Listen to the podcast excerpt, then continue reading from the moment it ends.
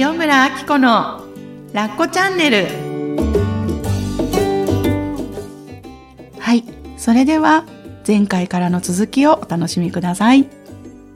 で多分私みたいなベキベキ人間コントロール人間はお母さんにもしなったらまあ、お母さんになる前、妊娠してる時から、健康管理はこうとか、妊娠生活はこういうふうに過ごした方がいいとか、私はどんな気持ちで妊娠生活を送るんだろうとか、もう不安でいっぱい、自分で管理しなきゃいけないことでいっぱい、で、自然分娩がいいの、帝王切開がいいの、どこの産院がいいのとかって、多分すっごいもうがんじがらめになっちゃう自分が見えていたから、本当になんか妊娠すること自体がやっぱり怖かったですよね。お母さんになることももちろんそうだったし、ひどいお母さんになると思ってたから。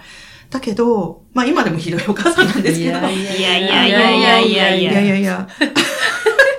あの、妊娠が、あ、分かったって瞬間に、あ、こんな人の手ではコントロールできないような領域のものが自分に宿ってしまった。もう私にできることはない。なんかもうこの、これを、そうですか、いらしたんですかってもう受け入れるしかもう私はないなと思って今までのコントロールのガッチガチを、がなんかバサッと落ちていった感じだったんですよ、白旗ですよね。本当に白旗でしたね。でもなんかその瞬間に、あ、あっこさんだけではなく、あっこさんの後ろにいる人たちもブワーっと一緒に感じたんですよ。あ、これ雪崩のように、きっと、この、みんなコントロールしようとか、いいお母さんにならなきゃとか、いい親になりたくないっていう人たちがいっぱいいて、あ、こっから多分続く人たちもいっぱい待ってるなぁなんて思いましたね。そうですよね。そう。多分私みたいに、ぱりこうするべきとか、べきっていうよりも、赤ちゃんにこうしてあげたいの愛の方が強いと思うんですけど、ゆえにコントロールになっちゃって自分自身が囚われてくるしってね、思ってらっしゃる方もいっぱいいると思うんですけど、多分こういう話を皆さんにお届けすることによって、あの、何を伝えたいかっていうと、あの、バサッと私もあの瞬間に、はい、もうコントロールできるものはないんですねって、こう、も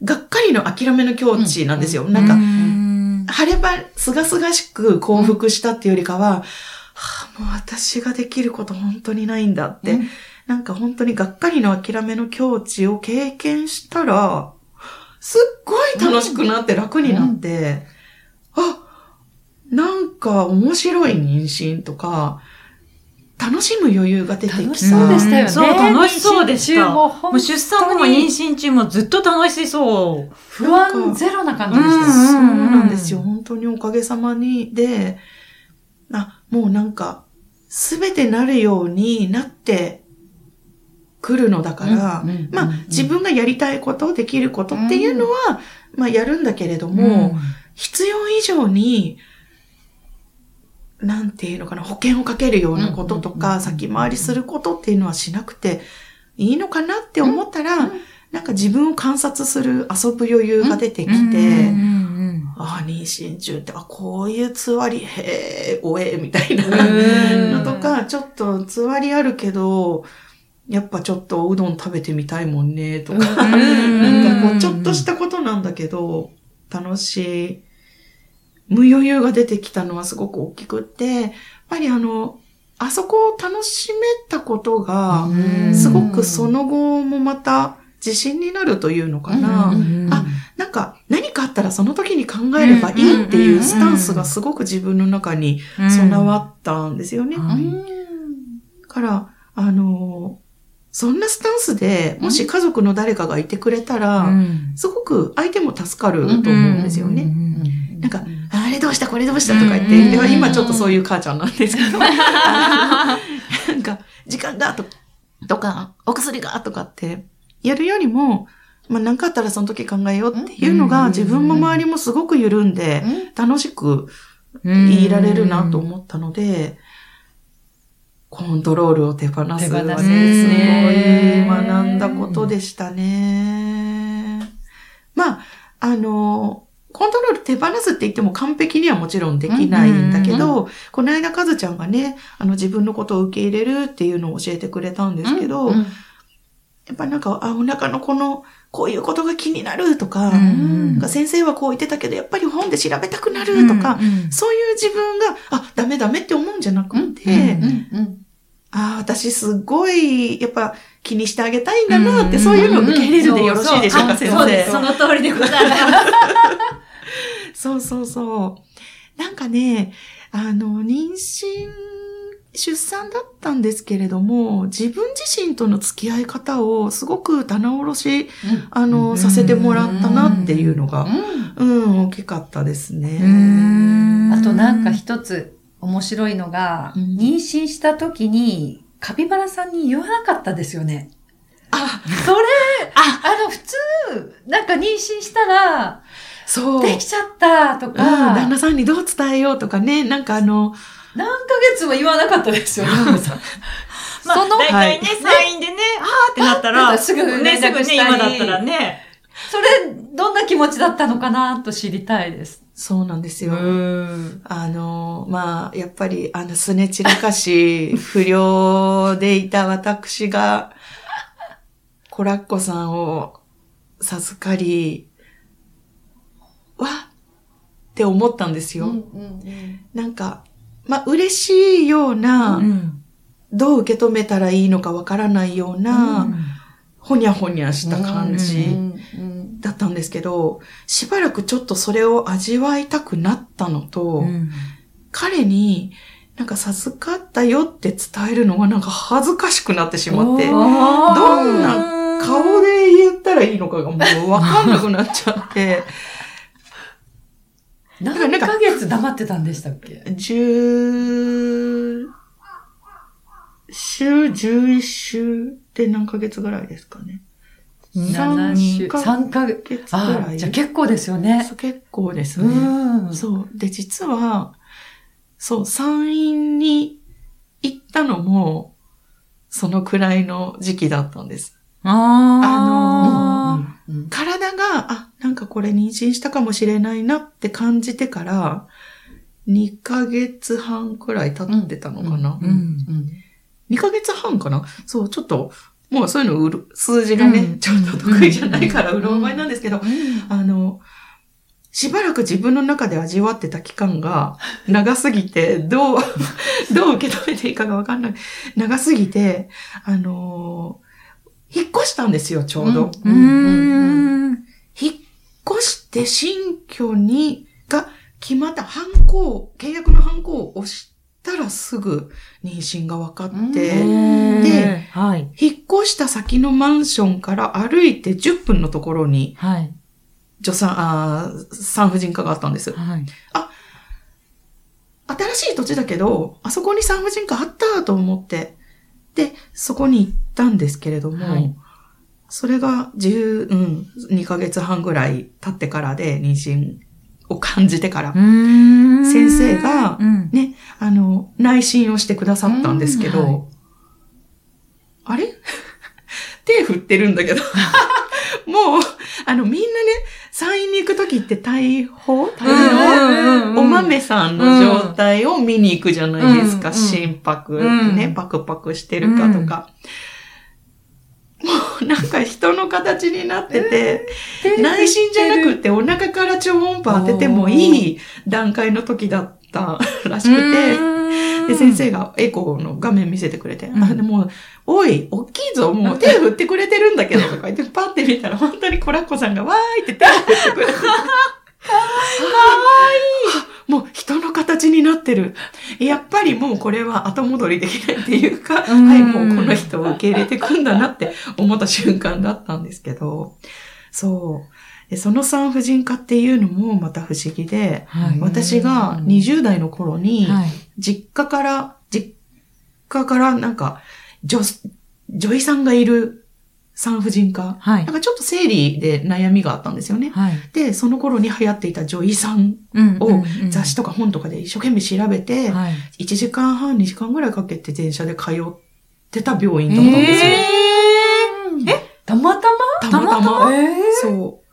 で、その、まあ、引っ越した先がたまたまそのエリアだったので、行って、あ、そっか、この病院じゃあ馴染みがあるからよかった、安心と思って。で、すごい。その、産婦人科に受診しに行くんですけど、担当してくださった先生がうん、、はい。えーっと、竹内先生という男性の50歳ぐらいの先生だったかな、はい。で、すごく落ち着いていて、優しくって、で、先生、私40歳なんですけど、大丈夫ですかね？とか言ったら、おお、おめでとうとか言って、すごいガシッて握手をしてくださって。で、私、本当に、知識も何にも調べたりしたことないから、ははみたいな感じで言ったら、そっか、うん、わかったって言って、竹内正人って、紙に名前を書いてくださって、じゃあええ。お家帰ったら調べてみてねってメモを渡してくれて。で、おはい。家に帰ったえら、えその先生実はすごいたくさん本を書かれていて、えで、あのーもちろん、妊婦さんとかお母さんだけではなく、その医療従事者の方、はい。その助助う産ん、助産師さんとか看護師さんに対しても、あのーなんていう、あの、赤ちゃん、周産期のケアとか、心のケアとかを担当してくださってる先生で、ああ、すごい先生に出会ってたんだと思って、うんで、Facebook をその後検索したら、はいはい。竹内先生を見に行ったら、はい。共通の友達っていう方が出てきたんです。ええありますよね。はいはい。青木千景って出てきたんです。嘘でしょ？だから本当にコラッコさんがね、全部仕組んだんですよ、引っ越しやら。お母ちゃんがダメすぎて、いやいやいや、この人たちにお母ちゃんが。ご縁があれば絶対僕はちゃんとなんか、あ とりあえず生まれてこれるから、もうお母ちゃんしっかりしてよ。とりあえずこの人たちと繋がりなさいって言われたんじゃないかと。思思うくらいあの人、あの子に周りを固められて、うんうんうん。こんなチャランポランな私ですけど、頑張らなくっても、流れにね、乗って、お母さんになれましたという。いやーいやー。なんかどんな話だったっけ？いやいやいやすごいでも、やっぱりあ、あっこさんが、なんか、すべてを信頼、リスペクトしたんですよね、多分、その時どうに。なんですかね。あの、本当に無抵抗。だからこそご縁がつながっていくのかなっていうふうに思います。す。なるほど。抵抗してると詰まっちゃうんだけど、あ、もう本当にに全部委ねたんだろうなってういうのをすごく思うし、うんもう一つ面白い話があって、うん まあまあそれで出産したわけですよ。ええ、出産された。もう出産、出産妊娠終わって出産されて。それで、二日目、生まれて二日目にお見舞いに行き、ええ帝王切開だったので、まはいあこういう捕まるようなこういうやつでガタガラガラガタガタガタあーアッコさんやってくるわけですよ。はい点滴とか繋がって。なんて言いながら、はい。って、それで、まあ、主治医担当医の先生にお互い知り合いだから、はいご挨拶行こうって言って行くわけですえよ。先生、ありがとうございましたって。はい。そしたら、あ隣でアッコさんが、はい。先生、質問があるんですが、って言うんですよ。はい、はい。産んだ二日？うんうん、帝王切何だったんだろう開でお、あそこやここら痛いわけですよ。もう、よぼよぼに歩いてるんですよ。なのに質問みたいに思ったら、なんだろう。あの、二日、あ、二人目なんですけど、はいつ頃から大丈夫でしょうかっていう、は私は、ははい。あんだけもう本当に親になりたくない、子供いらないって、散々戦ってたあっこさんをもう長い間見てきて、この質問？あの、嘘でしょ？嘘だよ！みたいな。あの、膝から崩れ落ちてました。ちかげさんは。で私はもうね、なんか出産肺というかね、うん。あ出産肺っていうか、うんうん。なんていうの、もうなんか、もう赤ちゃんめっちゃ可愛いってあとは、なって。ありがとうが溢れてますねお母さんありがとうからね。先お母さ生。んありがとう。お母さんそうそうお母もうぜさん。毎、ね、ひっくり返りっぱなしでしたもんね。そう、本当にすべていろんな、やっぱりガチガチコントロール、ネガティブ、やさぐれっていうのが、あの白旗上げてから、本当にいろいろひっくり返ったのかな。で、そう、生まれたてのコラッコさんを初めて抱いた時は、はいふーんって感じだったんだけど、うんね、なんかその晩とか次の日とかって一緒に過ごしていって、たまたま目が開いたんですよね。ずーっと寝てるのに。で、ほんとちっこいコラッコさんのお顔をじーって眺めてたら、うん。ちっちゃい彼の目にうん私の姿が映ったんですよ。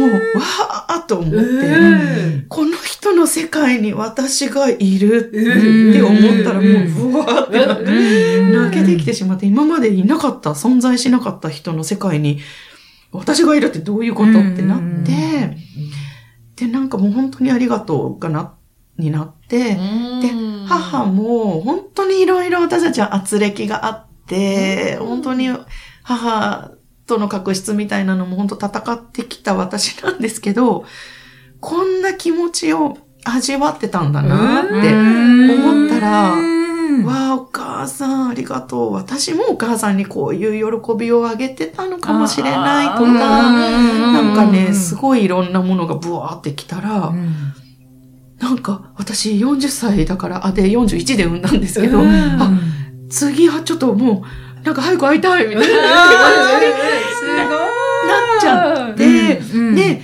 で、帝王切開の後の考え方とかが全然わからなかったので、本当に自分の泊まってた病室から竹内先生のお部屋まですごい結構長かったのに、うん。千景さんに解除されながらはい。挨拶しに行って、二人目はって聞いた瞬間に千景さんがどうひ、え3度見ぐらいしましたよ、もう。ーってなって、もう今では笑い話って感じなんですけど、だから、まあ、何が言いたいかっていうと、人は本当にどんな風にでも変わっちゃうし、うん。視点の持ち方で、本当に全てが変わる。うん。だから、その子供ももちろんそうだし、出会う人たちもそうだし、うんこの関係から私はどんなことを学ぼうとしてるのかなとか、はい何がプレゼントされてるのかなって、うんなんかそんな真面目に考えなくてもいいんだけど、うんちょっと面白がる視点で見てみると、うんああ、こんな風に繋がってるんだっていうのを本当にコラッコさんが見せてくれたなと思って。うん。だって、まさか、うん。あの、ちかげさんとだってあんなはい。パソコンをパタッと閉じた人と こんなにね、いやいやいや。仲良くさせていただいて、お仕事からプライベートまで本本当にお世話になりきりなんですけど、ねえ、パソコン閉じて、それあとなぜか6回も主催するっていうのが、もうすでに、えーってなんかね、感じじゃないですか。ねえ。うん。なんか頭で考えなくていいんですかね。やりたいと思ったことを、こうなんか導かれるというか、なんか、もう、本当頭使わなくていいんだと思う。うん。その代わり、あの、やっぱりいろんな人を見てきて、うん。素直な人は早いんですよ。ううんだからもう素えー直私さかなと思いますよ。それ、うんってなんか言えない自分がいやいや、でも、一番素直じゃない完全負けたじゃないですか。あでも完全負けました。すべてをう、ん誰かどっかに、天になりなんなりわかんないですけど、うんもう自分の操作を完全にやめたんだと思います。そうですね。でもそれはあります。よくなんか、やっぱりこんなカウンセリングとかこうね、セミナーとかやりながら、負けるとか、うん。委ねるとか、言うじゃないですか、うん。コントロールやめるとか。それやっぱり頭レベルではもちろん理解できるんだけど、本気で負けるというか、諦めるっていうことを初めて分かったんですよね、うん。あの時うんに。んなんかそういう時って、うん全然力が入ってないんですよ。あ、でもそうだね。もう、あの負けてやるとかそういうんじゃないんですよ決めたりもしてないです。してないしてない。な無抵抗なんですよ。うんあ、そうでございますか。そう。いもう従いますそうっていう、本当に柔らかいですよね、そういう時の人って。なんかね、そう、スタンスとしては本当なんか申し訳ございませんでした。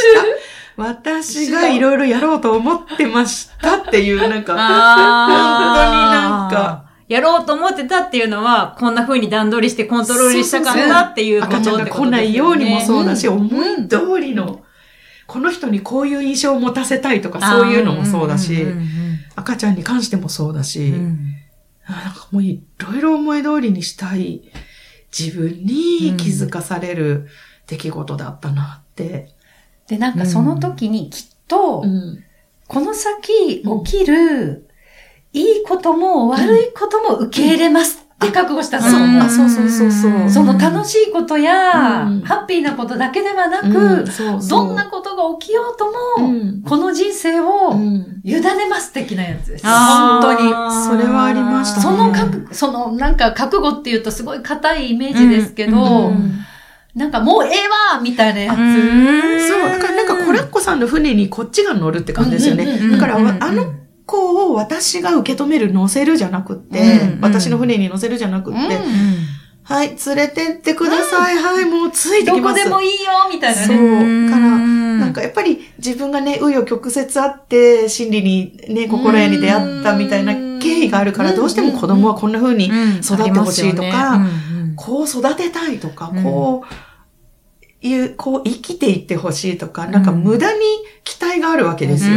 自由に育てたいとかね、感性豊かにとか、うんでも、そういうのもきっと私のエゴで、まあ、エゴ持ってること自体は全然いいんですけど、なんかこの人が生きたいように生かしてあげよううんって思って、うんで、まあ41歳での出産だったから、うんもちろん先生も、あの、いろいろ話を聞いて、竹内先生、産科の先生もいろいろ話を聞いてくださったんですけど、はい。あの、全然検査とかのことは言われなかったんですよね。うん。あのね、遺伝子検査とかありそういうのも。ますもんね、いろいろね、うん。今ね。で、なんか私も旦那さんと話していて、どうする？一応した方がいいのかな？みたいな。それも、ほとんど、なんかあんまり調べないで、うん。受け売りでした、しといた方がいいんじゃない？みたいなスタンスでいたんですよね。はい。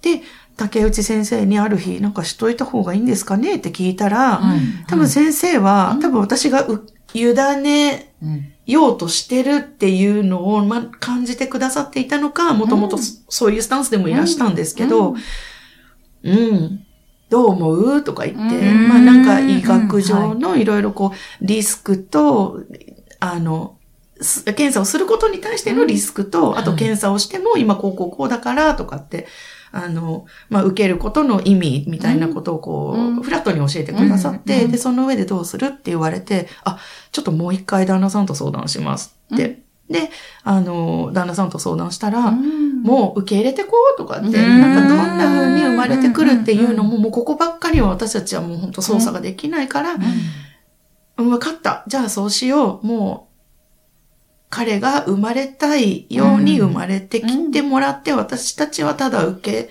止めようって思ったらまた一個腹が据わって、うんやっぱり本を読んで調べるとか、うんあんまりしそれもしなくなっうんうんうん。たんですよね。で、生まれてきてからの話もね、今、もう本当に笑い話なんですけど、うん。あの、大きくなって、うん。例えば、うん。この子が秋葉に通ってね、ゼロ歳ですよ、その悩み。何何聞きたいこの子聞きたい。が、なんかオタク、うんうん。アイドルオタクになって、うん。なんか地下、あの、地下アイドルに入り浸ったりとかうん。したらどうする？とか言って、ああ、うーんって一回想像するんですね、ん。夫婦の間で。そっか、うん、まあ、うん、痛いけど、まあ、それが幸せなんなら、いっか、やらしてあげる、うん、OK。じゃあ、もうどうしようもない悪ガキになって不良になって、とかって、なんか、もう家飛び出してって、とか言って、どうする？とか言って、そういう風になったとしたらどうする？とか言って。うんまあちょっと困るけど、まあ、うんその時に考える。もういや、それがやりたい幸せって言うならそれを受け入れようみたいな。平和です。なんかやっぱり、もういろいろやっぱり先回りして考えちゃう癖があったから、あの、先にもう受け入れて OK しとこうみたいなのがすごくあったんですよね。うんそう。なんか、期待ばっかりが大きくなっちゃううん。けど、想像もしてない面白い方向に行っちゃったらどうしよううん。っていうのもうん。うん。うん。うん。一回、あの、自分の中で想像してみて、はい。はい、それをコラッコさんがやりたいなら、はい、どうぞって言ってあげられる人に自分がなっていたいなっていうのがありましたね。ゼロ歳の日々の悩み。めっちゃ平和です。なんか、アッコさんの話を聞いてると、ずっとこう、コントロールを手放す、コントロールを手放すって言ってて、コントロールってじゃあ一体何かなと思ってずっとアッコさんとね、ちかげさんの話を聞いてたんですけど、やっぱりコントロールしたいってことは、いいものだけが欲しいって私たちは思ってるんだなって思って。だからコントロールを手放すだと、それこそ秋葉に行ったらとか、さっきの話の部分とかも、もうそこも受け入れるって、結局その、いいものが欲しいから、どうにかなりたい、うん。したい、うん。でももう、それさえも全部、どっちも受け入れようってなった時が、うん。本当にコントロールを手放すなんだなーってなんかね、うん今聞きながら思って、本当にコンココントロール手放すって、なんだろうなんだろうって、ずっとね、こう響いてきたんですよね、やっぱりね。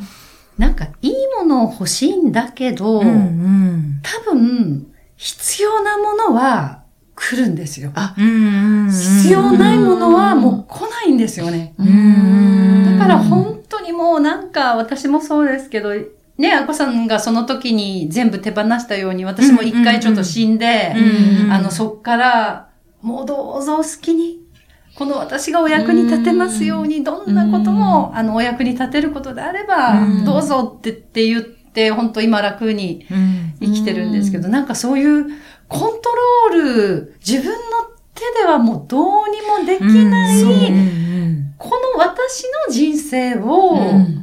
面白がってみる。それぞれみんな違うじゃないですか。